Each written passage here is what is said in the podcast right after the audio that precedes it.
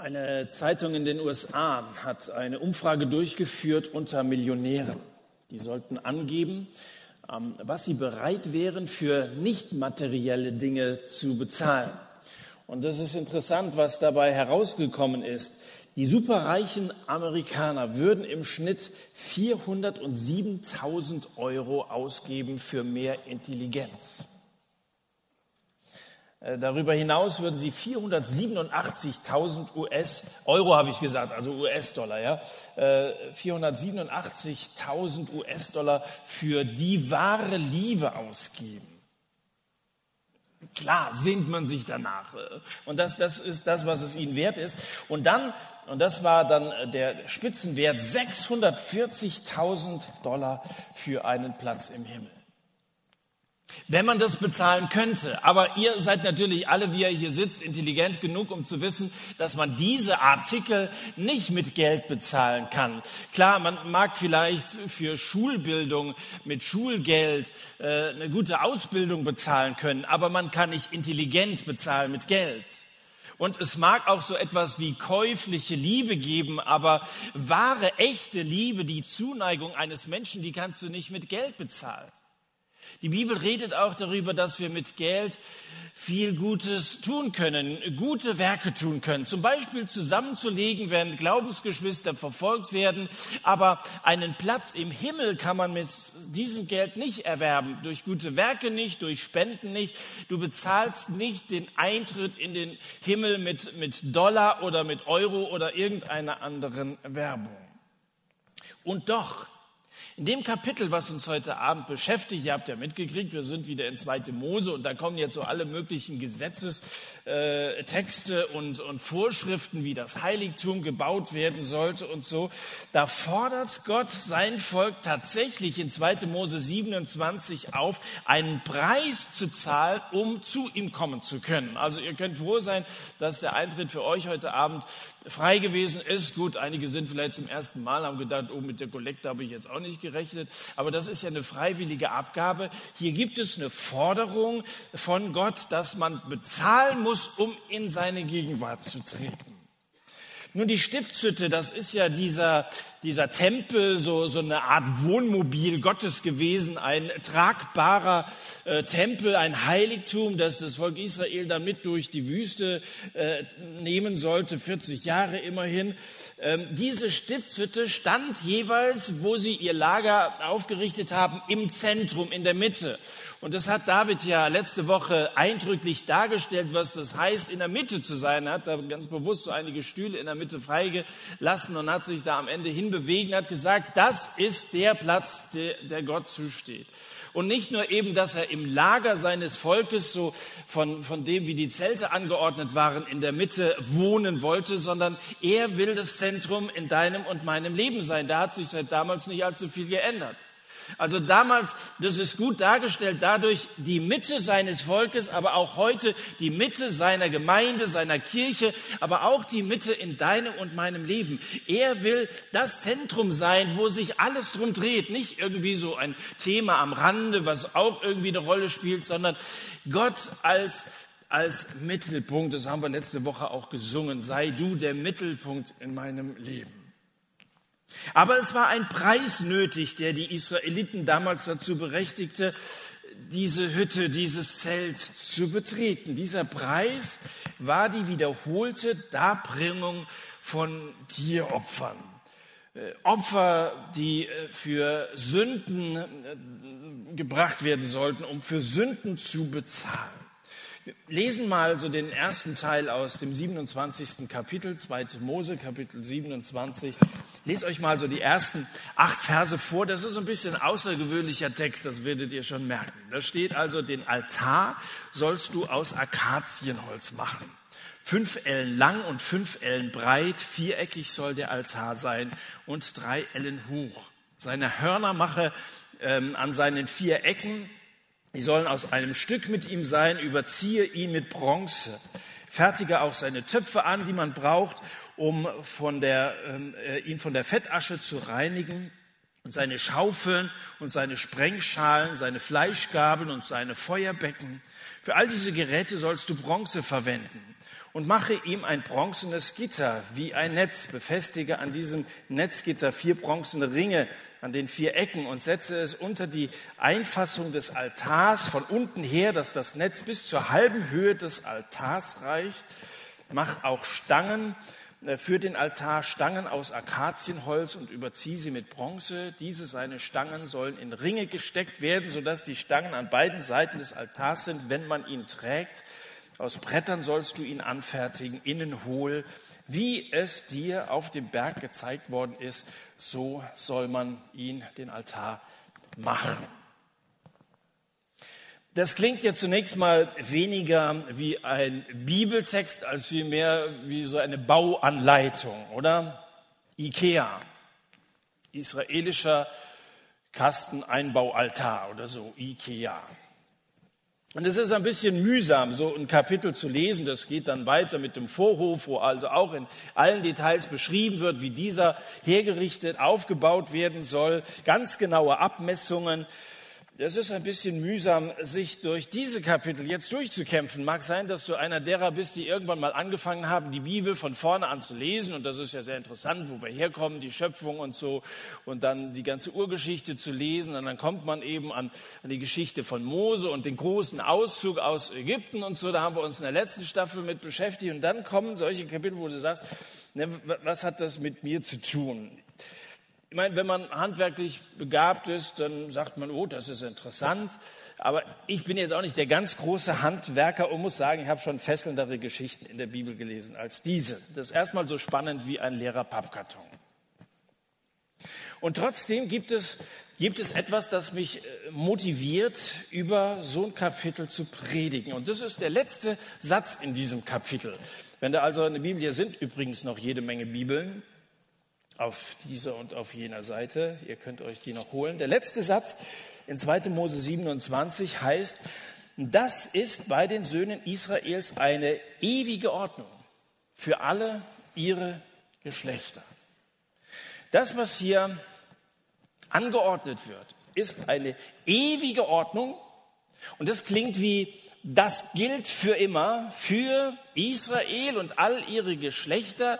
Äh, könnte man sagen, gut, das, das ist eben für die, für die Juden, aber wenn es heißt ewige Ordnung, dann heißt es nicht, dass das abgeschlossen ist mit dem Neuen Testament, dass Jesus kam, sondern es hat irgendwie noch Bedeutung für uns. Und ich glaube, dass das Wort Gottes auch ein, ein in jedem Detail aussagekräftiges Buch ist das also ewigen Wert und ewige Bedeutung für uns hat. Also das motiviert mich schon, äh, darüber zu reden. In diesem Kapitel 2. Mose 27 geht es um zwei Dinge. Zunächst einmal erstens den Brandopferaltar im Vorhof des Allerheiligsten. Da gibt's da gibt's einen Vorhof und da steht also dieser Brandopferaltar dessen Anleitung wir gerade gelesen haben. Und zweitens geht es in diesem Kapitel um das Öl im Leuchter. Das sind also diese beiden Brandopfer im Vorhof und Öl im Leuchter. Fangen wir mal mit dem Brandopferaltar an. Sobald ein Israelit durch das Tor den Vorhof der Stiftshütte betreten hatte, stand er diesem Brandopferaltar gegenüber. Der war quadratisch, der war zweieinhalb Meter lang und auch breit. Ich will mal gerade gucken, dass wir da mal eine Vorstellung bekommen. Also so ein Zollstock ist zwei Meter. Dieser Altar entspricht nicht ganz der Norm, wie ihr seht. Der ist mal gerade 1,25. Hier vorne, hinten ist er ein bisschen breiter. Es ist, also quadratisch ist der also mal nicht. Also 2,50 Meter, das heißt ja, wenn ich da hinten anfange, hier haben wir zwei Meter, ich muss mal hier so eine Luft so, also bis hier, von, von dem Anfang bis da und das Ganze quadratisch. Und dann soll er 1,50 Meter ungefähr, diese Ellenangabe ungefähr so hoch sein. Also hat schon eine ganz enorme Höhe. Das ist zu klein. So. Aber wir müssen ja ungefähr mal, mal eine räumliche Ahnung davon bekommen. Die Dimensionen uns mal irgendwie vor, vor Augen halten. Zu Gott durfte niemand mit leeren Händen kommen.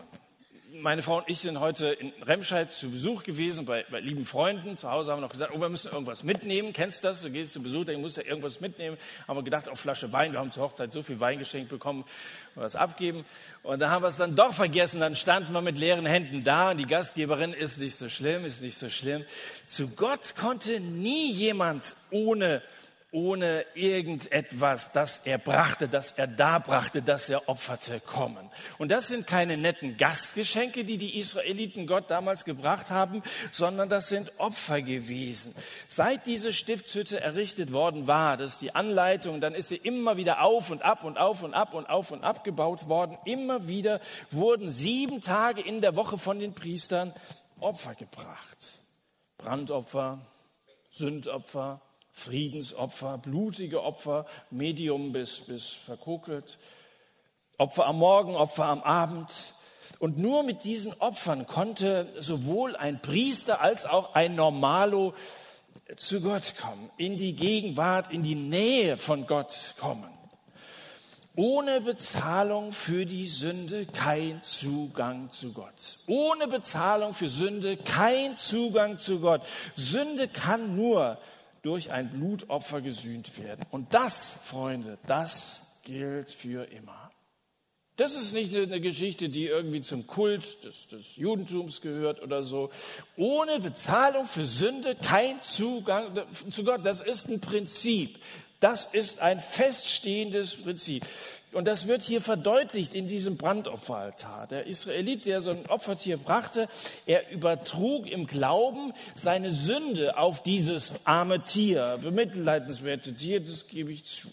Da steht in 3. Mose 1, er, der Priester, soll seine Hand auf den Kopf des Brandopferaltars, äh, des Brandopfers legen und es wird als wohlgefällig angenommen werden für ihn, um Sühnung für ihn zu erwirken. Das galt sowohl für die Priester als auch für jeden einzelnen äh, Normalsterblichen, der zu dieser Stiftshütte hinkam und mit Gott etwas zu bereinigen hatte. Da wurde die Sünde äh, symbolisch, sinnbildlich auf das Tier übertragen und dann wurde dieses Tier geschlachtet, weil der Lohn, die Folge von Sünde immer der Tod ist. Das, das, das kannst du ja auch in den ersten Kapiteln schon lesen, dass in dem Moment, wo die Menschen gesündigt haben, der, der Tod von Gott festgesetzt worden ist. An dem Tag, wo du von dieser Frucht isst, musst du sterben. Das ist so. Also wenn du vorne angefangen hast zu lesen, dann hast du das ja schon ganz am Anfang vor Augen gehalten bekommen.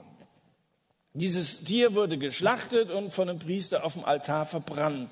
Das ist also der Preis. Wenn du dich fragst, was kostet das, der Eintritt, da in die Gegenwart Gottes zu kommen, der Preis ist ein Tier.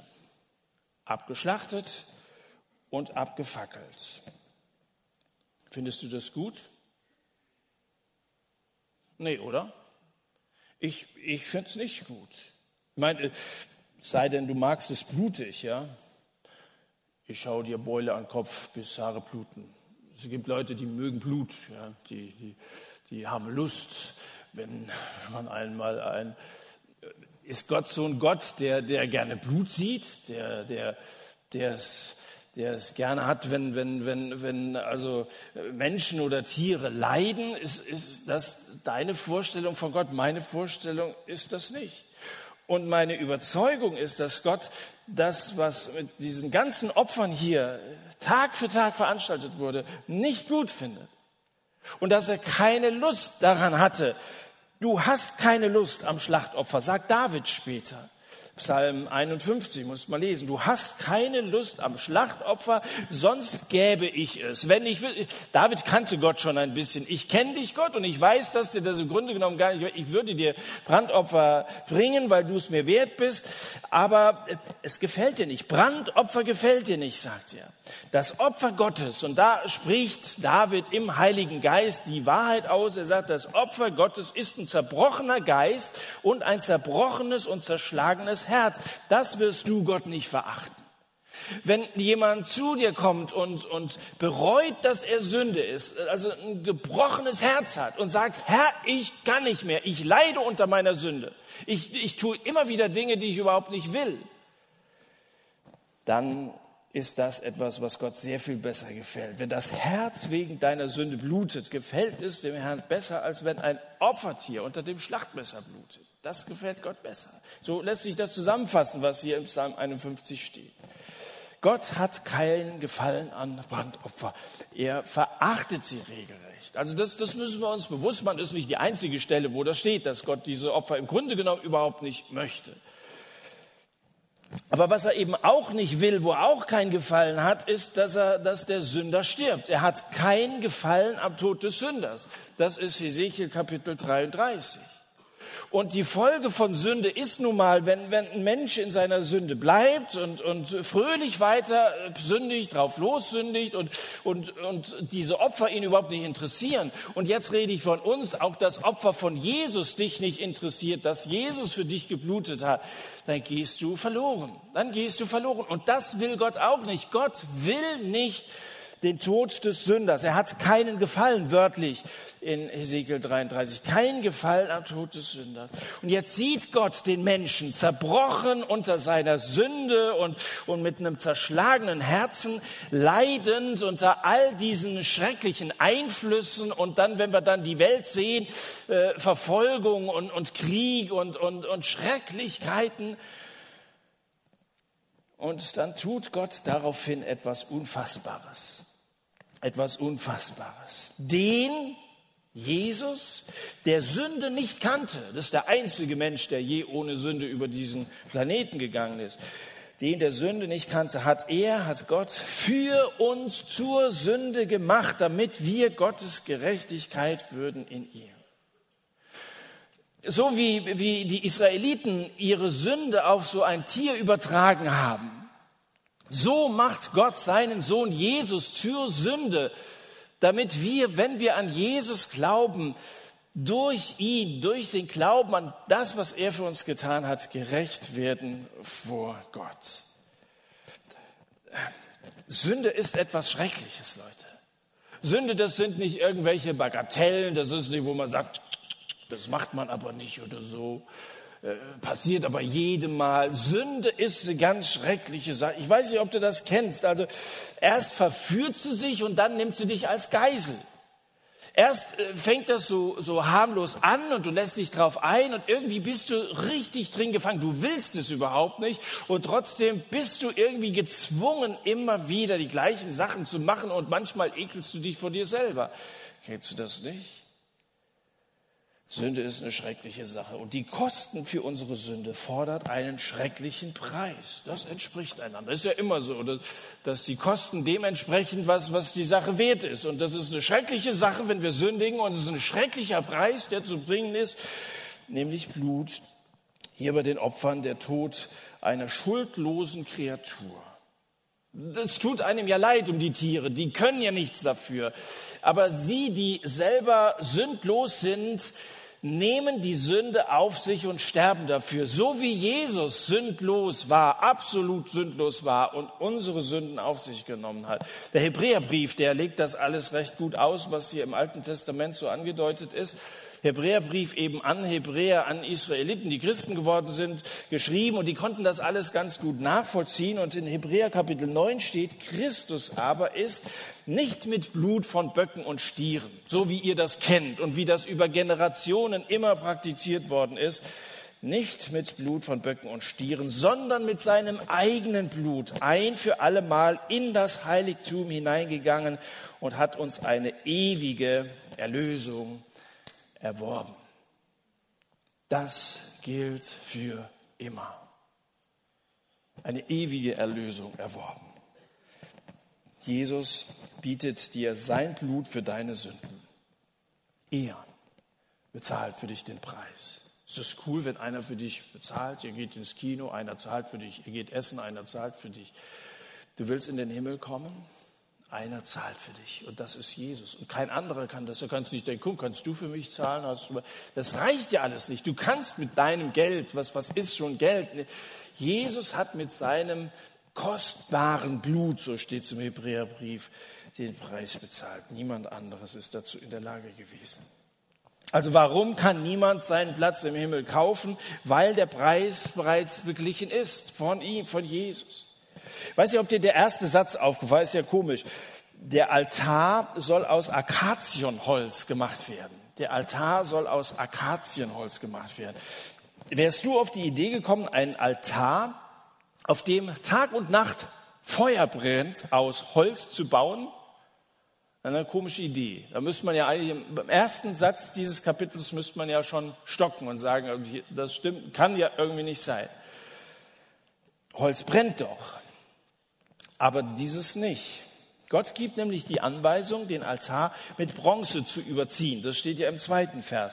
Man hat rausgekriegt, dass wenn man eine Holztür mit Kupfer ummantelt und sie dann so absolut abgedichtet ist, dass diese Tür buchstäblich feuerfest ist. So eine Holztür kann nicht brennen. Holz brennt nicht, wenn es mit bestimmten Metallen wie Bronze, das ist ja so eine Legierung in der Regel aus Kupfer und Zinn, überzogen ist. Kein anderer Altar in der Bibel besteht aus Holz, außer diesem Brandopferaltar. Kein Altar in der ganzen Geschichte besteht aus Holz, aber dieser schon. Was hat das zu bedeuten? Nun überleg mal, als der Herr Jesus Christus starb, da hing er an einem Holz. An einem Holz. Und wörtlich kann man sagen, das Opfer von Jesus für unsere Sünden wurde auf einem Altar aus Holz gebracht. Das hat das Neue Testament immer wieder, dass er sein, sein Leben geopfert hat. Und, und immer wieder wird der Zusammenhang zu diesen Opfern im Alten Testament hergestellt. Er brachte das, das, äh, das wertvollste, größte, bedeutendste, weitreichendste Opfer auf diesem Holz, diesem Kreuz vor Golgatha. Und dieses Opfer, das Werk von Jesus hat Bestand. Das ist nicht verbrannt und ist jetzt irgendwie hat keine Bedeutung mehr. Das hat Bestand. Jesus hat das Feuer, das Gericht Gottes überstanden. Er ist auferstanden. Er ist ja wieder da gewesen unter seinen Jüngern. Dann ist er zum Himmel aufgefahren und er ist heute der Herr seiner Gemeinde, der in Syrien wie auch in allen anderen Teilen der Welt für, für, für Glaubensbrüder und Schwestern der Ansprechpartner ist. Er hat das alles überstanden. Er hat Leben, Unvergänglichkeit ans Licht gebracht. Und jeder, der sich mit Jesus identifiziert und sagt, das ist mein Herr, der wird eben auch das Gericht Gottes überstehen. Es hat Bestand. Das ist, das ist sozusagen in Kupfer eingehüllt. Das verbrennt nicht. Und, und ich weiß, dass es ein Gericht Gottes gibt. Davon bin ich fest überzeugt. Aber ich weiß auch, dass ich es überstehen werde. Weil das Gericht über meine Sünden ist bereits über Jesus hereingebrochen. Er hat für mich auf sich genommen. Er hat für mich bezahlt. Er zahlt den Eintritt in den Himmel. Und darum tun die Apostel im Neuen Testament, also das sind die zwölf Jünger von Jesus gewesen, die, die dann gesandt worden sind, die Gemeinde zu gründen, die tun ja nichts anderes, als den gekreuzigten Christus zu verkündigen. Immer wieder Christus als den gekreuzigten. Die Evangelien, Matthäus, Markus, Lukas, Johannes, also mit Lukas haben wir uns ja auch eingehend im Satt beschäftigt, das sind im Grunde genommen alles Pass, äh, Passionsgeschichten, also die Passion Christi, ja, du kennst den Film und das heißt die Leidensgeschichte von Jesus. Das sind alles Passionsgeschichten mit einer mehr oder weniger ausführlichen Einleitung. Äh, die Geschichte von Jesus, aber der Schwerpunkt liegt immer auf der Kreuzigung von Jesus. Und das ganze Neue Testament redet von dem gekreuzigten Christus. Paulus schreibt an die Korinther, ich nahm mir vor, nichts anderes unter euch zu wissen als nur Jesus Christus und ihn als gekreuzigt. Und meine Rede und meine Predigt, sagt er dann 1. Korinther 2, Vers 4, die bestand nicht in überredenden Worten der Weisheit. Es gab damals hervorragende Rhetoriker, die wussten, die Leute zu überzeugen. Und heute kannst du sagen, das sind irgendwelche Werbefuzis, die also wissen, was man für Tricks anwenden muss, um die Leute zum Kauf anzuregen. Da sagt Paulus, so einer bin ich nicht. Ich bin kein Werbefuzzi. Ich habe nicht versucht, euch zu überreden, sondern in der Erweisung des Geistes und der Kraft. Wir haben nichts anderes gepredigt als Jesus Christus, ihn als gekreuzigt und das waren keine großen Worte, sondern der Heilige Geist hat sich dazu bekannt. Die Gemeinden in Galatien, das sind auch welche, mit denen Paulus in engen Kontakt stand, die standen in der Gefahr, durch eigene Werke den Zugang zu Gott zu bezahlen. Also wenn wir wenn wir was tun, wie gesagt, wenn wir Opfer zusammenlegen, äh, oder wenn wir, wenn wir andere religiöse Handlungen äh, verrichten, dann wird Gott damit zufrieden sein. Das, das war ihr Problem und Paulus war empört darüber. Hat gesagt, habt ihr das Evangelium überhaupt nicht verstanden, dass er für euch bezahlt hat? Und dann schreibt er an die in, in Galatien, ihr unverständigen Galater, sagt er. So, habt ihr überhaupt nichts verstanden, heißt das mit anderen Worten. Muss man lesen, Galater 3 vom ersten Vers an. Ihr unverständige Galater, wer hat euch bezaubert, denen Jesus Christus als gekreuzigt vor Augen gemalt worden ist? Ihr habt doch diese Botschaft gehört.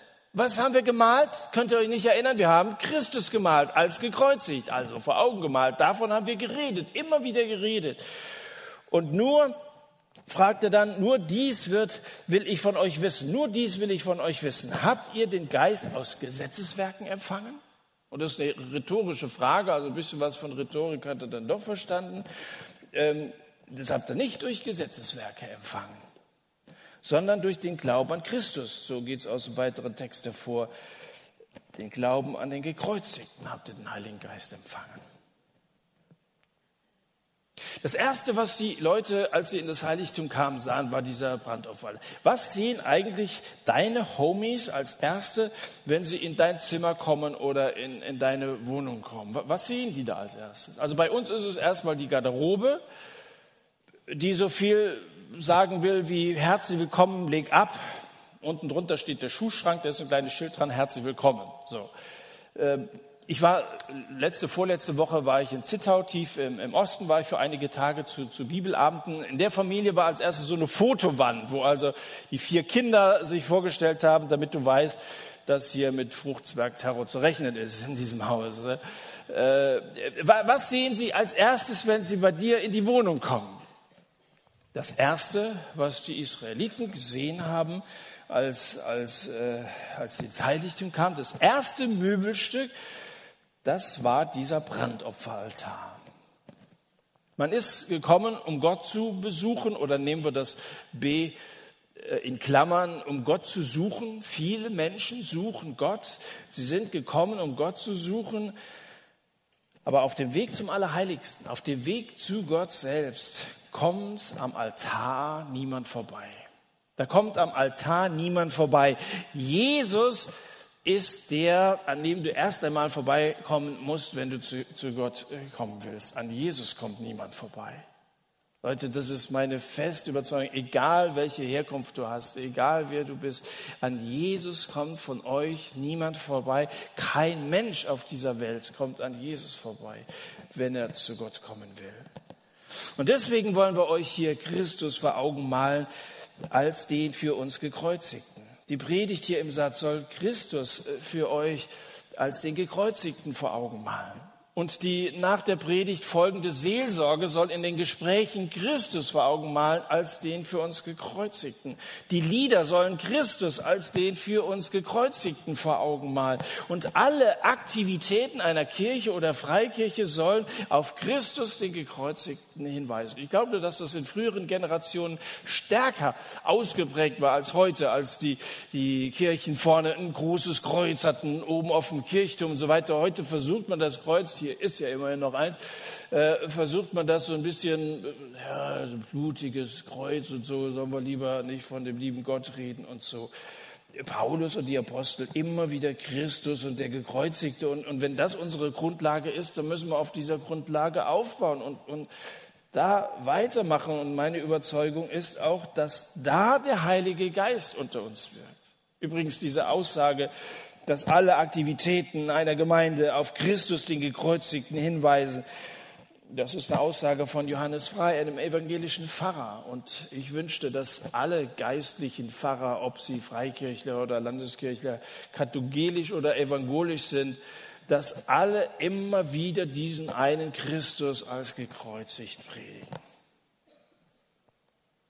Im Juli hatte ich eine Zeltevangelisation und nach einem der Vorträge kam ein sechsjähriger Timon zu mir, hatte seine Mutter im Schlepptau. Der, der Vortrag war kaum zu Ende. Ich lade dann immer ein zu Gesprächen, wenn noch Fragen da sind oder wenn jemand sich bekehren will. Und dann kam dieser sechs Jahre alt, kaum Zähne im Mund, äh, hat gesagt, Mama, ich will zu dem Mann hin. Und die Mutter ein bisschen verunsichert hinterher, wirklich so. Und dann saß er aber schon da und dann hat sich herausgestellt, dass er am Nachmittag in der Kinderstunde einen Vers auswendig gelernt hat, der ihm einfach nicht mehr aus dem Kopf gegangen ist, den er zu Hause, das hat mir meine, seine Mutter dann gesagt, ständig wiederholt hat. Dieser Vers steht im Johannesevangelium, wer zu mir kommt, sagt Jesus da, den werde ich nicht hinausstoßen. Und das hat er mir dann auch gesagt, wer zu mir kommt, den werde ich nicht hinausstoßen. Das war, war ein Bibelwort, das für ihn regelrecht lebendig geworden ist. Johannes Kapitel 6, 37 mit Stellenangabe hatte das auswendig gelernt und irgendwie kapiert, dass das was Bedeutendes ist. Äh, mit sechs Jahren kannst du vielleicht so all diese Dimensionen, der Lohn der Sünde ist der Tod und so noch nicht so richtig begreifen, aber er merkte, das ist etwas, was, was mich betrifft. Und dann habe ich ihm so kindgerecht, wie ich das konnte, das Evangelium, die frohe Botschaft von Jesus Christus versucht zu erklären. Ich malte ihm Christus als den für uns gekreuzigten vor Augen. Und dann nahm an diesem Abend Timon, dieser kleine Junge, den Herrn Jesus in sein Herz auf. Und dann, dann hat er Frieden gehabt. Und dann war er froh und strahlte, dass er, dass er jetzt wusste, ich komme in den Himmel, ich glaube an den Herrn Jesus. Welcher andere Gott sagt, es spielt keine Rolle, wie alt du bist? Komm zu mir. Welcher Gott, welcher Religion sagt so etwas? Welcher andere Gott sagt, es spielt keine Rolle, wer du bist und was du für eine Vergangenheit hast? Ich stoße niemanden hinaus.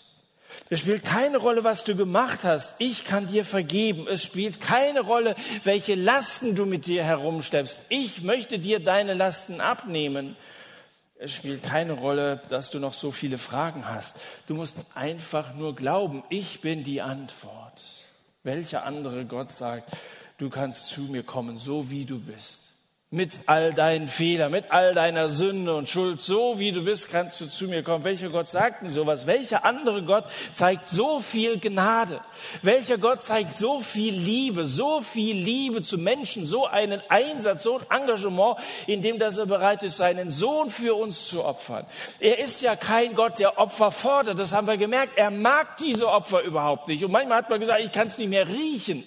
Und, und besonders dann, wenn geheuchelt wurde, wenn das nur so äußere Handlungen Handlungen waren, dann hat er sich dazu entschlossen, selber zu opfern. Welcher andere Gott opfert denn? In vielen Religionen wird geopfert einem Gott, um den irgendwie gnädig zu stimmen. Dieser Gott, von dem wir hier reden, den wir verkündigen, der Vater Jesu Christi, er opferte seinen Sohn für dich und für mich. Jesus der seinem Herzen am allernächsten steht. Und ihn zu geben, kostete Gott das Allermeiste. Kostete Gott das Allermeiste. Gott hat keine Lust auf Opfer. Aber ohne Blutvergießen gibt es keine Versöhnung. Und deswegen hat Gott es selber übernommen. Welcher Gott tut so etwas? Ich möchte euch noch die letzten beiden Verse aus diesem Kapitel vorlesen. 2. Mose 27, Vers 20. Dann heißt es hier am Ende, und nun gebiete den Söhnen Israel, dass sie dir reines Öl aus zerstoßenen Oliven für den Leuchter bringen, damit man beständig eine Lampe darauf setzen kann. Im Zelt der Begegnung außerhalb des Vorhangs, der vor dem Zeugnis ist, sollen Aaron und seine Söhne sie herrichten, damit sie vom Abend bis zum Morgen vor dem Herrn brennt. Das ist bei den Söhnen Israel eine ewige Ordnung für all ihre Generationen. Der zweite Punkt, der nicht mehr ganz so lang ist, weil der Text auch nicht ganz so lang ist. Der zweite Punkt, das Öl für den Leuchter. Das Opfer, das haben wir gemerkt, das Opfer brachte Gott selbst. Was bringen die Menschen? Öl. Hast du Öl mitgebracht? Äh, ich habe niemand gesehen, der das irgendwo abgegeben hätte. Äh, in der Bibel steht, wenn wir, wenn wir so in die Gegenwart Gottes kommen, dann sollen wir Öl mitbringen. Wer hat Öl mitgebracht? Ich habe es schon befürchtet. Ja, ich habe was im Auto, sagst du. Ihr sollt Öl mitbringen. Jetzt will ich natürlich nicht Öl ins Feuer gießen äh, und, und äh, denen, die also meinen, etwas bringen zu müssen, so wie die in, in Galatien, ja, die meinten selber etwa, da will ich nicht Öl ins Feuer gießen und sagen, du musst ja doch was bringen. Ähm, die Funktion eines Leuchters ist es, dass Lampen erhöht platziert werden können. Da wird unterschieden zwischen dem Leuchter und den Lampen. Auf dem Leuchter werden, werden diese Lampen, diese Öllampen ange, angebracht und der Leuchter hebt sie ein bisschen an, damit im Haus einigermaßen Licht ist und man sehen kann. So hat es auch Jesus verdeutlicht in Matthäus 5. Da sagt er, man zündet auch nicht ein Licht an und setzt es unter einen Scheffel, sondern auf einen Leuchter. So leuchtet es allen, die im Hause sind. Das ist also die Funktion eines Leuchters, dass es im Haus hell wird. Der Leuchter hebt so ein Licht hoch, so. Jetzt haben wir ja gerade eine, eine dunkle Jahreszeit. Ich weiß nicht, wie dir der November gefällt. Mir gefällt er nicht so besonders. Man, man fährt morgens zur Arbeit, es ist dunkel, du machst abends Feierabend, kommst raus, es ist dunkel. Denkst, es ist immer noch dunkel. Es war zwischendurch immer kurz hell, ja, aber es ist insgesamt so dunkel. Diese dustere Jahreszeit, manchen geht das auch aufs Gemüt. Äh, kriegen regelrecht Depressionen, weil irgendwie zu wenig Licht da ist. Dann machen wir uns Lichter, machen wir am Wagen, im Wohnzimmer, äh, später am Weihnachtsbaum in ein paar Wochen, also machen wir Licht. Wir versuchen diese dunkle Jahreszeit ein bisschen aufzuhellen. Im Dunkeln, das ist ja, im Dunkeln lässt sich gut munkeln, sagt man. Im Dunkeln kannst du auch stolpern, da kannst du dich anstoßen. Was du auch machen kannst, ist dich verstecken. Und alles, was so heimlich ist und was so verborgen und versteckt passiert, das ist manchmal ein bisschen unheimlich. Und deswegen haben viele Angst im Dunkeln. Viele verstecken sich auch vor der Wahrheit und so was im Dunkeln alles möglich ist, das zeigt die Geschichte von einem jungen Soldaten und seinem vorgesetzten Offizier. Die beiden reisen im Zug und da ist also nichts anderes frei, außer in dem Abteil, wo eine junge, attraktive Dame sitzt mit ihrer Großmutter. Die beiden reisen zusammen und der Soldat und der Offizier setzen sich also dazu und das ist eine längere Zugfahrt und dann kommen sie ins Gespräch und es stellt sich irgendwie heraus, dass der Soldat gewisses Interesse an, an dieser jungen Frau bekommt. Ja, das sieht man ja einem jungen Mann an. Und dann plötzlich fährt der Zug in, in den Tunnel rein und es ist auf einmal stockfinster und man hört auf einmal zwei Dinge. Erstens einen lauten Kuss und zweitens eine eben solche Ohrfeige. Und die Großmutter denkt sofort, also das ist eine Unverschämtheit von dem jungen Mann, meine Enkelin zu küssen, aber gut, dass sie ihm eine verpasst hat. Äh, der Offizier denkt, dass er sie küssen wollte, das verübel ich ihm nicht, aber blöd, dass, er, dass, dass, äh, dass sie ihn verfehlt hat und mich getroffen hat. Und äh, das junge Mädchen sagt, dass er mich geküsst hat, das hat mich gefreut, aber es tut mir wirklich leid, dass Oma ihm eine geknallt hat. Als dann der Zug aus dem Tunnel wieder rauskommt, kann sich der junge Mann das Grinsen nicht mehr verkneifen. Er hat es also tatsächlich fertiggebracht, das Mädchen zu küssen und seinen Offizier eine zu scheuern. Beides ohne Folgen. Also was im Dunkeln so möglich ist, das ist schon enorm. Da kannst du, da kannst du ein bisschen heimlich was machen und es kriegt nicht jeder mit. Und äh, da kannst du dich also so vor der, vor der Wahrheit so ein bisschen drücken. Jetzt sagt natürlich die Bibel, dass es um uns herum hell sein soll, dass wir aufrichtig sein sollen und dass wir mit offenen Karten spielen sollen. Und ich glaube, du und ich, wir fühlen uns alle wohler in einer Gesellschaft von Aufrichtigkeit und nicht, wo dir irgendwas vorgemacht wird, vorgegaukelt, was überhaupt nicht wirklich ist. Ähm, bringst du die Voraussetzungen dafür mit, dass es hell ist? Also Öl? Nochmal, wer hat Öl mitgebracht? Jetzt natürlich nicht im, im, im wörtlichen Sinne. Hier ist die Rede von Olivenöl. Das ist also dann in, in reiner Form äh, dazu geeignet gewesen, so eine Lampe zu entzünden. Aber ich, ich frage dich, bringst du hierher auch zum Beispiel oder zu deinem Gottesdienst, wo du am Vormittag äh, hingehst, bringst du die Voraussetzungen dafür mit, dass es hell ist in so einer Veranstaltung wie hier? Ein Freund von mir ist vor zwei Wochen, glaube ich, oder drei Wochen hier im Satt gewesen. Der ist mittlerweile nicht mehr im LDK, der wohnt weit weg und hat pro Staffel vielleicht im Schnitt einmal die Möglichkeit, hier zu sein. Die Abstände zwischen Sattbesuch und Sattbesuch sind bei ihm relativ groß. Und von daher merkt er schon, wenn sich ein bisschen was verändert hat. Und ich habe ihn gefragt, als er hier gewesen ist, äh, sag doch mal deine Eindrücke. Was, was, was hat sich so bei uns verändert? da hat er mir eine Mail geschrieben und unter anderem hat er halt da Folgendes geschrieben hat er gesagt, die Leute hatten scheinbar wenig Lust zu singen. Früher war die Stimmung viel lebendiger beim Lobpreis. Und da hat er was anderes geschrieben, hat er gesagt, die, die Gesichter des Publikums waren größtenteils leer. Hat er mal so sich ein bisschen umgeguckt, ziemlich leer. Das, das klingt jetzt nicht so nach Licht und nach strahlenden, begeisterten Leuten. Dann schreibt er, ein Vater saß daneben und hat während des gesamten Abends auf seinem iPod gespielt. Okay, auch eine Beobachtung. Äh, viele haben draußen geraucht und so. Da hat er noch ein paar positive Punkte äh, angemerkt, dass so viele hier sind und so viele sich auch beteiligen. Aber so im Großen und Ganzen klang das jetzt so ein bisschen trübe. Und äh, da frage ich mich auch, ist es so, dass wir, die wir hier sind, da schließe ich mich ja selber mit ein, dass wir dieses Öl mitbringen, dass wir, dass wir also Licht in so eine Veranstaltung haben. Vielleicht hat Samuel, so heißt er, vielleicht hatte das völlig falsch eingeschätzt. Und vielleicht war das eine Momentaufnahme, die völlig unrealistisch ist, aber vielleicht ist ein bisschen auch was dran. Er sagt, ich habe so den Eindruck, ihr seid so bis in die zweite Generation gekommen. Die erste Generation ist oft begeistert von der Sache und dann wird sie von der zweiten abgelöst und dann ist das plötzlich so normal geworden und dann wird aus, aus, aus einer Bewegung wird dann schnell so ein Monument und äh, dann bleibt es auf einmal statisch und am Ende ist es nur so ein Denkmal und irgendwie äh, nichts, nichts, äh, das noch groß die Leute vom Hocker reißt.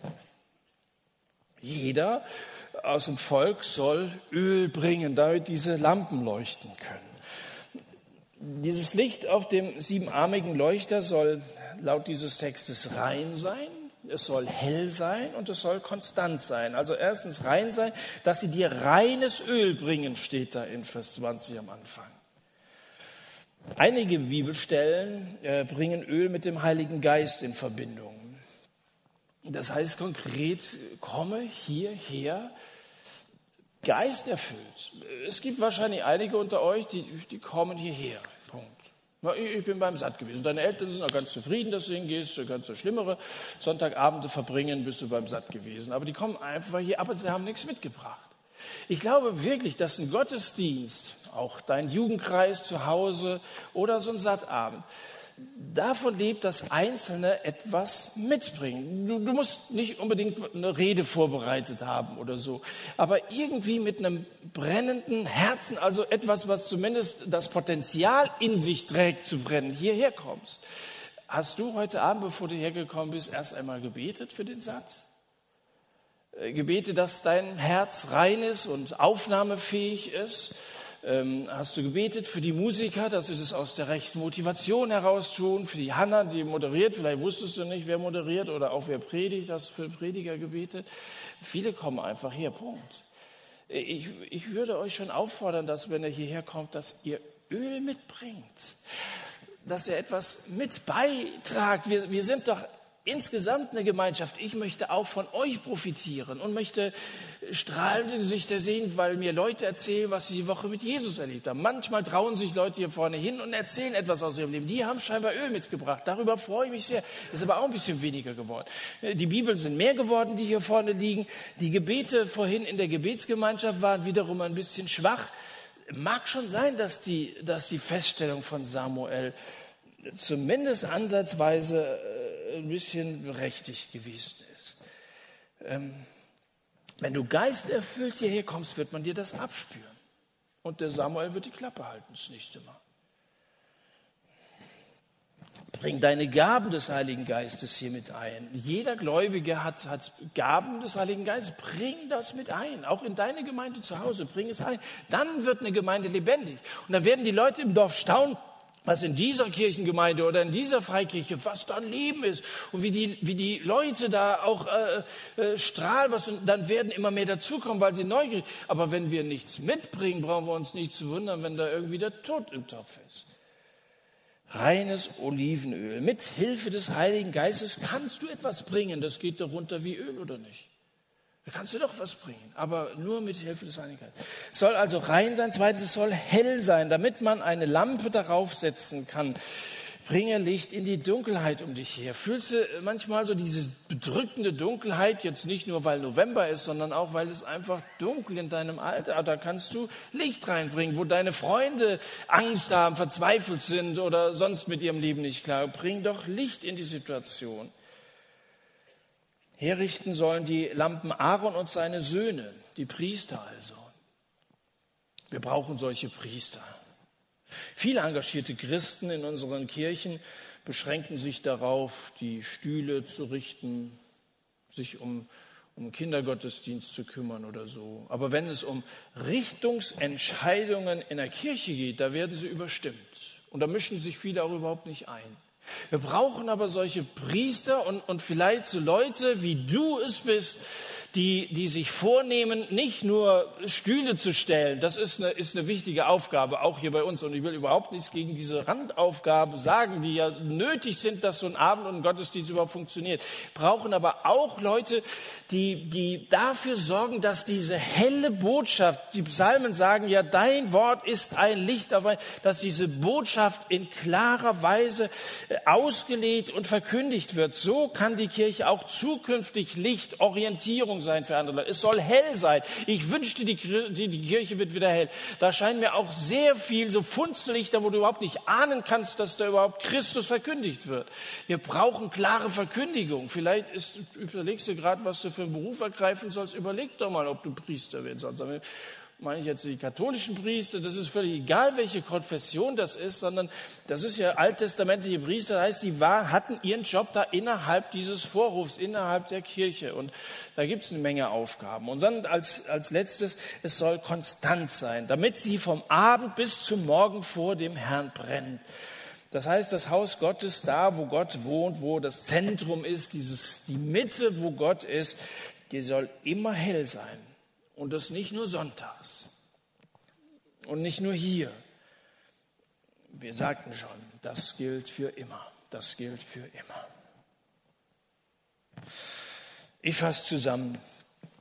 Gott selbst hat den Preis für unsere Sünden bezahlt. Und nur über das Opfer von Jesus Christus können wir zu Gott hinkommen. Auf keinem anderen Weg. Und Gott will, dass wir uns mit diesem Opfer identifizieren. Ähm, Du kannst dir den Zugang zu Gott nicht erkaufen. Finanziell sowieso nicht und auch nicht durch deine eigenen Werke oder so. Aber die Vergebung von Jesus, die bekommst du dann, wenn du dich mit Jesus identifizierst.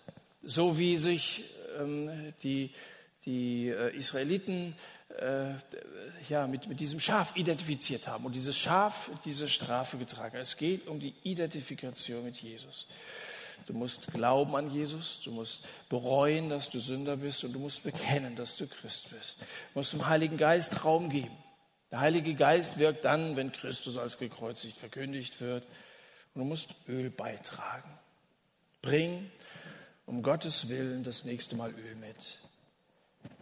Sieh zu, dass der Heilige Geist dich verändert und strahle deinen Glauben aus. Aber nochmal, bitte, durch deinen Glauben kaufst du dir keine Rettung. Und mit deiner Reue kannst du dir nicht die Liebe Gottes kaufen. Mit deinem Bekenntnis zu Jesus als deinem Herrn zahlst du nicht den Preis für deine Sünden. Das ist alles das, was Jesus mit seinem Blut bezahlt hat. Das ist bezahlt. Aber du musst diese Dinge tun. Glauben, bereuen, bekennen, um dich mit dem Opfer von Jesus zu identifizieren. Damit zeigst du die Identifikation durch Glauben, durch Bereuen, durch Bekennen. Willst du auf die Predigt von heute Abend reagieren? Es gibt zwei Möglichkeiten. Vielleicht möchte jemand, der heute Abend hier ist, das Opfer von Jesus für sich annehmen. Ich möchte gerne jetzt am Ende für zwei Gruppen beten. Ich möchte gerne für die beten, die dieses Opfer von Jesus annehmen wollen, die von jetzt an Jesus Christus als für sie gekreuzigt in ihr Leben aufnehmen wollen. Er hat es für dich getan. Gott opfert für dich seinen Sohn. Und wenn du das nie im Glauben angenommen hast und diese Veränderung nicht in deinem Leben erlebt hast, dann ist es heute Abend eine hervorragende Gelegenheit. Und vielleicht hat Gott schon oft zu dir geredet und es ist vielleicht sein finaler Aufruf heute Abend, äh, dass du dich zu Jesus bekennst. Dazu möchte ich dich auffordern. Ähm, und dann, dann fordere ich euch gleich auf, aufzustehen, wenn ihr das annehmen wollt und ich bete für euch. Und dann setzt euch wieder hin und dann möchte ich eine zweite Gruppe auffordern, aufzustehen. Das sind solche, die Christus vielleicht schon angenommen haben, aber die, die nicht so brennen. Ich möchte für euch beten, dass der Heilige Geist mehr Raum von euch oder in euch hat und dass ihr was ausstrahlen könnt. Ich möchte für euch beten, dass ihr dass ihr dieses Öl habt und dass man etwas davon merkt, dass ihr Christen seid, dass ihr beitragen könnt, hier, aber auch darüber hinaus, dass der Land-Dill-Kreis oder wo das sollen sogar Siegerländer hier sein, äh, dass also da, wo ihr zu Hause seid, die Leute etwas von Jesus spüren, dieses Licht äh, in die Dunkelheit, ist ja nicht Silgerland, aber die Dunkelheit draußen erreicht. Für, für euch und euch möchte ich beten. Und wenn du dich jetzt zu Jesus bekennen möchtest und sagst, ich nehme dieses Opfer an. Ich habe verstanden, dass Jesus für mich bezahlt hat. Und ich will es annehmen. Also er bietet es dir an, aber wenn du es nicht annimmst, hast du nichts davon. Du musst es annehmen, indem dass du Herrn Jesus als deinen Retter annimmst. Dann, dann möchte ich ein Gebet für euch sprechen. Dann möchte ich dich auffordern, jetzt aufzustehen, wenn du dieses Opfer annehmen möchtest. Der Brandopferaltar steht für Christus am Kreuz für dich gestorben. Glaubst du an Jesus? Willst du mit Jesus leben, dann steh von deinem Platz auf und ich bete für dich.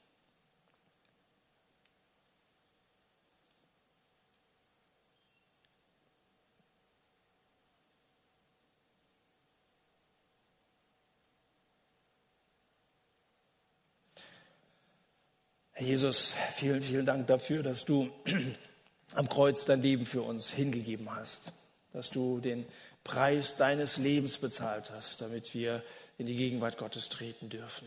Ich möchte beten für alle, die das heute Abend gehört haben und die zögerlich anfangen, das für sich in Anspruch zu nehmen, dass sie zum Durchbruch kommen, dass sie wirklich zur Erkenntnis der Wahrheit kommen, dass du ihr Leben veränderst, dass du neue Menschen aus ihnen machst. Vielen Dank, dass du dein Leben für uns geopfert hast. Amen. Und jetzt möchte ich euch auffordern, aufzustehen, die ihr schon Christen seid und die ihr möchtet, dass, dass euer Leben wirklich auch mit seinem göttlichen Leben durchflutet ist. Dass also ihr leuchtet, dass ihr Licht beitragt, dass ihr Öl dabei habt, diesen Brennstoff. Äh, wenn, wenn du möchtest, dass in deinem Leben so eine Erweckung beginnt, die sich dann aber vielleicht auch ausweitet, damit es wirklich hell wird, dann steh jetzt auf und ich möchte für euch beten.